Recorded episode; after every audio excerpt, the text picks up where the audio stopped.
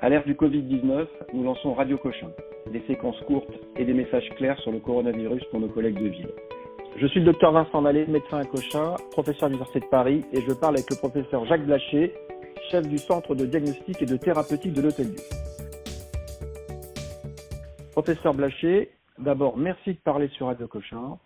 Je voudrais savoir, je suis médecin généraliste à Guéret dans la Creuse, et je m'interroge sur les modalités de déconfinement, donc le 11 mai, d'un patient à risque. J'écoute Radio Cochin et j'ai compris que les hommes d'âge mûr, avec une hypertension un centre métabolique, étaient à risque de Covid-19 grave. Donc ce monsieur a 74 ans, une hypertension, prend un Zartan, de l'aspirine à faible dose et attend pour sortir le 11 mai. Que me conseillez-vous pour ce patient-là Qu'est-ce que je dois faire pour son aspirine Et qu'est-ce que je dois faire pour son Zartan? Je dirais euh, que ce patient, il a beaucoup de facteurs de risque de faire une forme grave parce que d'abord, il a 70 ans et on sait bien que c'est l'âge qui est le principal euh, facteur de risque de forme grave et le principal facteur de risque de mortalité. Euh, et puis, il a syndrome métabolique et il y a beaucoup de patients en réanimation qui ont une surcharge pondérale ou une obésité, donc euh, plus de formes graves chez les patients obèses pour toute une série de raisons un peu complexes, euh, plus de formes graves chez les diabétiques, plus de formes graves chez les hypertendus. Et juste, excusez-moi, mais vous, comment vous avez compris euh, Donc les personnes âgées sont plus fragiles que les autres, ça c'est quelque chose qu'on connaissait dans la grippe. Comment vous avez compris, vous, vous êtes un expert dans le domaine de l'hypertension artérielle, comment vous, vous avez compris sur ce qui s'est passé depuis euh, trois mois, euh, pourquoi ces patients hypertendus, ces hommes hypertendus sont plus à risque que les autres? C'est très compliqué encore aujourd'hui, avec euh, les différentes études rétrospectives qui ont été faites, de savoir si c'était l'hypertension artérielle qui était un facteur de risque de gravité dans le cadre du Covid-19, ou si c'était les facteurs associés à l'hypertension artérielle. À savoir, lorsqu'on est diabétique, on a plus d'hypertension artérielle, lorsqu'on est obèse, on a plus d'hypertension artérielle, et puis le facteur de confusion majeur, c'est l'âge. Plus on est âgé, plus on est à risque d'avoir une hypertension artérielle. Donc est-ce que c'est l'âge, est-ce que c'est le syndrome métabolique, le diabète, l'obésité, ou est-ce que c'est l'hypertension artérielle?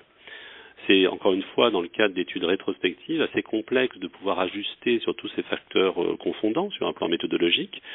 Donc euh, moi j'ai un petit peu du mal à répondre. Est-ce que les patients hypertendus sont plus à risque que les patients qui, toutes choses égales par ailleurs, euh, sont normotendus Donc ça c'est intéressant. C'est globalement donc avec tout ce que vous avez lu, sur les trois quatre derniers mois, c'est-à-dire les données chinoises, ensuite les données italiennes et maintenant les données françaises et américaines, on a identifié des facteurs de risque, vous n'avez pas trouvé d'explication claire, quoi. Non, ce qui est clair, c'est que c'est que voilà, l'âge c'est indiscutable, l'obésité ça semble euh, a priori euh, clair. Les autres euh, pathologies, notamment, alors il n'y a pas que l'hypertension artérielle, dans les maladies cardiaques, il y a aussi les pathologies coronaires, il y a aussi l'insuffisance cardiaque, on a l'impression que ces patients sont plus fragiles et donc plus à même de faire euh, une forme grave euh, de Covid et d'aller en réanimation. Mais après, encore une fois, est-ce que c'est la pathologie ou est-ce que c'est la fragilité associée à la pathologie? Moi, je trouve que c'est très compliqué aujourd'hui de faire la part des choses. Donc, euh, on, peut prendre l'exemple d'ailleurs des, des aradeux. Ce patient, il, a, il est traité par un zartan. C'est un, un antagoniste des récepteurs à l'angiotensine 2.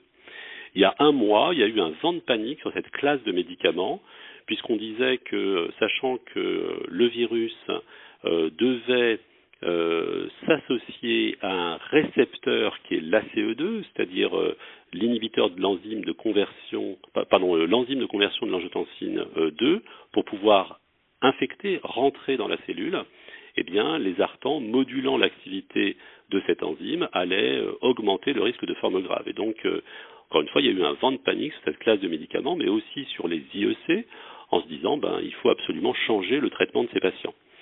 Un mois plus tard, on en est où? Ben, On en est au fait que les données de la littérature sont plutôt à montrer que cette classe de médicaments, les artans, protégerait éventuellement des formes graves. En tout cas, on a complètement euh, tourné Kazakh et on ne parle plus de modifier les traitements par bloqueur du système rénine-angiotensin-aldostérone. Donc il faut faire extrêmement attention avec les études d'observation euh, avec des hypothèses physiopathologiques un peu fumeuses, et il faut vraiment attendre d'avoir des informations qui sont validées, qui sont méthodologiquement correctes, avant d'envisager de modifier des thérapeutiques. Aujourd'hui, il y a je crois, une douzaine d'essais thérapeutiques qui sont initiés dans le monde sur la problématique de savoir si les ARA2 éventuellement amélioreraient la survie des patients qui ont une forme grave de Covid. Donc vous voyez, on a complètement modifié notre stratégie. Les artans, c'est ça, les ARA2 Les artans. Est-ce que les artans pourraient ou pas améliorer les choses euh, pour l'infection par le Covid? C'est très intéressant. Alors, revenons à notre patient. Il a 70 ans, il est euh, hypertendu, il a un syndrome métabolique, il a probablement une surcharge pondérale. Est-ce qu'il est plus à risque, que lui, de développer une forme grave? C'est indiscutable. La réponse est oui, il est plus à risque de développer une forme grave. Donc, qu'est-ce qu'on doit lui proposer? Euh, bah, il y a une stratégie qui est la stratégie de mise sous cloche, à savoir non, non, vous ne vous déconfinez pas, vous restez chez vous tant que cette histoire n'est pas réglée. Alors le problème, c'est que cette histoire, euh, elle va malheureusement ne pas être réglée dans les semaines, peut-être les mois et peut-être les années qui viennent. Donc, bien entendu, cette option n'est pas tenable. La deuxième stratégie, c'est de lui dire vous sortez, mais vous faites hyper attention. Donc ça veut dire quoi faire hyper attention? Ça veut dire, euh, eh bien, euh, les gestes barrières. Et donc lui, il faut vraiment qu'il sorte masqué, il faut vraiment qu'il se lave les mains régulièrement, notamment dès qu'il rentre chez lui. Il faut vraiment qu'il essaye de croiser le minimum de personnes possible. Il ne faut pas qu'il aille euh, ni, euh, je sais pas quoi, euh, aux réunions de famille, ni aux enterrements, ni, si possible, dans les transports en commun. bref, il faut vraiment lui donner des conseils de distanciation sociale et de gestes barrières pour éviter qu'il se contamine. Donc vous nous donnez des recommandations pour votre fil actif de patients, puisque vous, vous êtes un expert dans le domaine de l'hypertension et donc vous avez beaucoup de patients euh, comme le mien. Et donc c'est globalement les consignes que vous, que vous donnez pour vos patients. Exactement. Vous faites des consultations téléphoniques, ils vont pas venir vous voir. Dans les, dans les mois jusqu'à ce qu'il y ait un vaccin, ils viendront plus vous voir. Vous ne, vous ne ferez que les appeler. En tout cas, ce qui est clair, c'est qu'aujourd'hui, tous les patients qui avaient rendez-vous, on les appelle par téléphone, on leur fait des téléconsultations et on ne fait se déplacer que les patients pour lesquels on a l'impression que la situation n'est pas sous contrôle ou qui ont des symptômes qui nous inquiètent, comme par exemple de la difficulté à respirer hors Covid ou des douleurs thoraciques. Et donc, ces patients-là, effectivement, on les fait venir à l'hôpital parce qu'on a l'impression que le risque qu'on leur fait prendre en les déconfinant est inférieur aux bénéfices qu'ils auraient euh, à euh, modifier la stratégie ou éventuellement à faire des explorations en urgence. Donc vous, vous avez réfléchi avec vos collaborateurs, donc en tant que chef de service d'hypertension, après le 11 mai, vous et vos collègues, vous allez continuer pour les patients stables à les appeler Vous pensez qu'ils vont venir? Qu'est-ce que vous avez réfléchi à ça? Comment, comment voyez-vous les choses? Écoutez, globalement, on a une réflexion globalisée à la fois sur les consultations et sur les bilans à réaliser en hôpital de jour. Et donc, euh, ça, nous, a semblé légitime de considérer que plus les patients étaient à risque en cas de contamination par le Covid, eh bien, euh, plus on devait faire attention et moins on devait les faire venir à l'hôpital. Et donc, euh, on va euh, probablement retarder beaucoup de consultations, beaucoup de bilans en hôpital de jour. On va essayer de faire le maximum de choses par téléphone et par téléconsultation. Et on ne fera venir que les patients pour lesquels, encore une fois, on estime que euh, le, risque lié au confinement est supérieur aux bénéfices attendus. Vous voyez, et donc dans ces cas-là, oui, on fait venir des patients. Sinon, je pense qu'il faut vraiment attendre que le virus circule encore moins que ce qui circule aujourd'hui. Donc en Après, gros, on est dans une, excusez-moi, dans une période d'incertitude comme ça, vous me conseillez d'acheter une webcam, quoi. Oui. C'est ça, et, de, et, ce genre de patients que je renouvelle leurs ordonnances par téléphone ou que je les suis par téléphone et je les fais vraiment venir. Euh, en gros, c'est ça. Oui, ça va être notre stratégie dans les semaines qui viennent. Ok, super clair. Alors revenons sur euh, ce patient parce qu'en fait il a de l'aspirine ce patient. Il a de l'aspirine à visée probablement anti-agrégante plaquettaire parce qu'il a des facteurs de risque cardiovasculaire. Et donc on a dit à un moment donné que euh, l'aspirine ou les anti-inflammatoires non stéroïdiens faisaient mauvais ménage avec le Covid.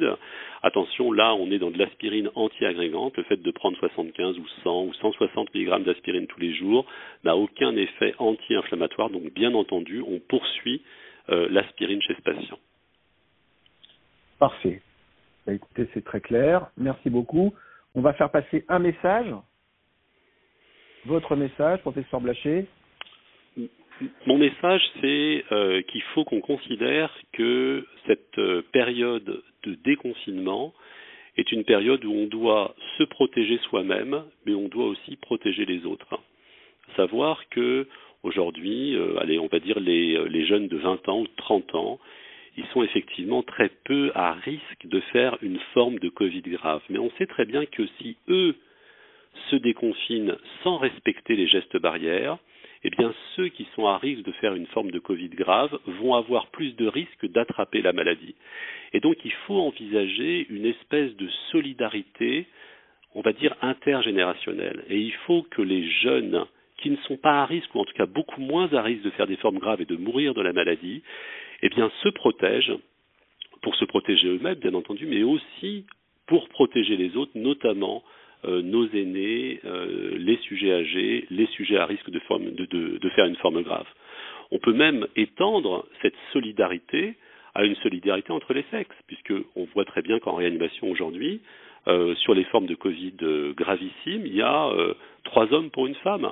Et donc, est-ce qu'on va donner euh, des recommandations différentes pour le déconfinement pour les hommes et pour les femmes, je ne le crois pas, ça ne serait pas raisonnable.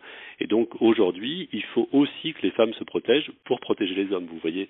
Donc là, on est vraiment dans une solidarité et je pense qu'on on, pourra retarder au maximum ou éventuellement ne pas voir apparaître cette deuxième vague que tout le monde craint si réellement le déconfinement s'associe à euh, des gestes barrières euh, et au fait de se protéger soi-même aussi pour protéger les autres. Professeur Blaché, merci beaucoup, c'est extrêmement clair. Euh, on n'hésitera pas à vous rappeler si on a encore des questions dans le domaine de la cardiologie. Bon courage et une très bonne journée.